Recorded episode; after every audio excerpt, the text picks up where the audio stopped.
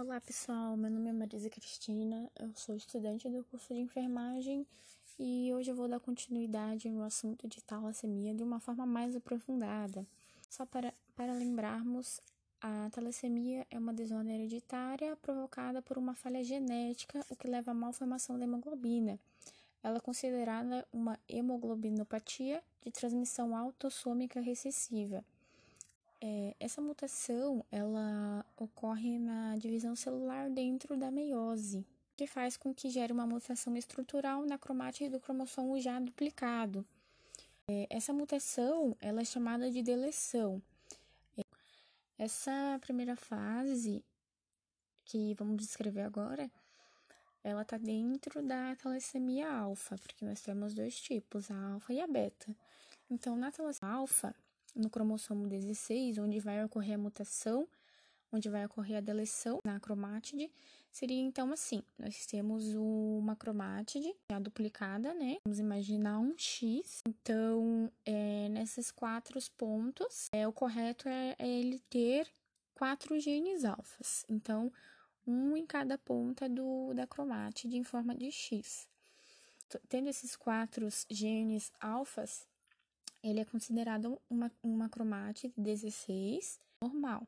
Agora, se ela é uma cromátide que ela tem apenas três genes alfas ou dois genes alfas, ela é considerada uma talassemia tipo alfa assintomática. Ela já é de uma forma mais moderada. O indivíduo ele é portador do gene da doença, mas ele consegue viver bem com essa doença genética ele tem que ter um acompanhamento médico, mas não, mas não interfere na qualidade de vida dele. Agora, o outro exemplo, uma cromátide com apenas um gene alfa. Então, nós temos quatro, e esse exemplo só tem uma cromátide alfa, é, então ela seria o tipo mais grave da talassemia alfa, totalmente sintomática, um caso que precisa de acompanhamento médico e apresenta as características da doença. E o outro exemplo seria a hidropsia fetal, onde ele não tem nenhum gene alfa e essa cromátide é letal. Então, ele não vai conseguir se desenvolver, não vai conseguir o feto, no caso, né?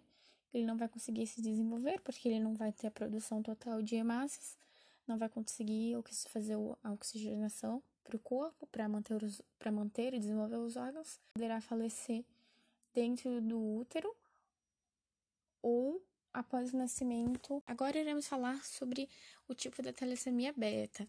As duas podem apresentar uh, o tipo de anemia. O que essas, esses dois tipos de talassemia têm em comum? Bom, as duas apresentam falha na cadeia de hemoglobina, mas como ocorre esta falha ou sente de uma leve maneira a anemia e convive com ela a vida inteira, apenas precisando de acompanhamento médico. No caso da alfa-talassemia, é afetado na cadeia alfa de hemoglobina. Porém, nela ocorre uma precipitação, o que causa uma lesão nelas e faz com que elas não possam exercer sua função totalmente. Faz com que as hemácias com precipitado de hemoglobina H sejam, digamos, sequestradas pelo baço e ele, na sua função, destrói essas hemácias. Então, ele, ele causa a morte das hemácias e faz com que ele mesmo é, a esplenomegalia. Já na, na parte de hidro, já na parte de hidropsia fetal, não há síntese da cadeia alfa, faz com que a cadeia gama e beta se precipitem e levem a hemólise das hemácias que saem da medula óssea. Então, é, não tem como continuar produzindo, porque ela apenas sai do organismo e com a precipitação das células beta e gama vai fazer com que elas elas vai fazer com que elas causem a hemólise, porque elas não vão ter com que sintetizar, elas não vão ter a elas não vão ter a cadeia alfa para sintetizar. Por isso que elas vão acabar morrendo. Isso no caso de hidrópsia fetal. Ele não tem a cadeia alfa, vai acabar morrendo e não vai conseguir manter o desenvolvimento do indivíduo. Esse é o tipo alfa.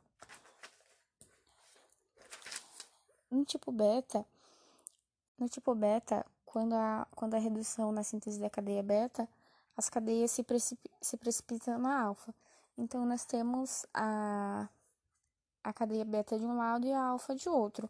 Nesse caso, a alfa vai se precipitar e vai fazer com que, com que haja um, um aumento nas hemácias lesionadas, o que, o que vai causar também a hemólise precoce das hemácias. Apresente os sintomas da doença. Agora nós iremos falar um pouco dos sintomas de, de cada uma das doenças, sobre a qualidade de vida dos pacientes que convivem com a doença. Os sintomas da alfa-talassemia variam de acordo com o grau de gravidade da doença. Se o indivíduo em sua mutação possui menos genes, possui menos genes alfas, então, os sintomas da mutação serão mais graves, o que faz com que se denomine talassemia alfa maior. Os sintomas mais comuns são fadiga, falta de ar, palidez por conta da anemia, palidez por conta da anemia e aumento do baço. Como foi informado anteriormente, o baço ele aumenta por conta da por conta da precipitação na síntese da cadeia alfa. E a mesma coisa na síntese da cadeia beta. E na talassemia alfa menor ou intermediária pode apresentar sintomas leves. Na beta-talassemia maior, as pessoas apresentam sintomas graves de anemia, tais como fadiga, fraqueza e falta de ar. Podem também apresentar icterícia, que vai causar, a, a, que vai causar uma cor amarelada na pele e no branco dos olhos. Pode também causar úlceras na pele e cálculos biliares. As pessoas que apresentam a beta-talassemia maior, elas podem, elas, na maioria das vezes, elas apresentam um atraso no crescimento na, na fase de puberdade. Outros sintomas também são, os, são as alterações ósseas. Como, mas como diagnosticar essa doença? O primeiro diagnóstico seria fazer durante o pré-natal, seria por meio do esfregaço periférico. Ele é também chamado de esfregaço de sangue. Ele é feito numa lâmina de extensão onde uma fina camada de sangue fica posicionada em cima de uma lâmina, onde é possível fazer a contagem adequada das hemácias, leucócitos e plaquetas, determinando as células anormais e maduras. Então, como na doença a gente tem a gente tem a produção, a produção ou não produção de hemácias lesionadas. A partir desse exame já vai ser possível ver a qualidade dessas hemácias. Outro tipo de exame também que é possível fazer é a eletrófase de hemoglobina, onde também é possível estar tá verificando a qualidade das hemácias. Esses são os principais tipos de diagnóstico que podem ser feitos para estar tá descartando a doença. Agora iremos para o tratamento das doenças de talassemia. As principais formas de tratamento para as talassemias mais graves são as transfusões de sangue, ou a remoção do baço, ou a terapia de calação de ferro, porque, é, porque os pacientes eles produzem, eles, eles produzem muito ferro, então a terapia de calação de ferro seria para diminuir essa quantidade de produção de ferro para não ocasionar outras doenças. Também temos o transplante de células troncos. Já as talassemias intermediárias ou leves não precisam de tratamento, muitas vezes não precisam de tratamento. O que elas precisam fazer é ter um acompanhamento, é, um acompanhamento periódico para estar tá observando a taxa de hemoglobina, de leucócitos, Outras formas de tratamento para os portadores da doença para os portadores da doença na sua forma mais grave é a transfusão de sangue. Alguma das complicações desses tratamentos, na parte de transfusão de sangue, seria o aumento de ferro. E esse excesso de ferro pode ocasionar encirrose hepática, insuficiência cardíaca e arritmias, e também complicações endócrinas como diabetes, hipo, hipo, hipogonadismo hipotireoidismo e osteoporose. Inicialmente, inicialmente a sobrecarga do ferro ela, atinge, ela aparece primeiro no fígado, onde atinge e causa as doenças, e também mais tarde, em casos, em casos mais graves sem acompanhamento, ela pode aparecer no coração e no pâncreas. Por fim, então, é, essa foi uma abordagem mais aprofundada da talassemia. Obrigada pela atenção de todos.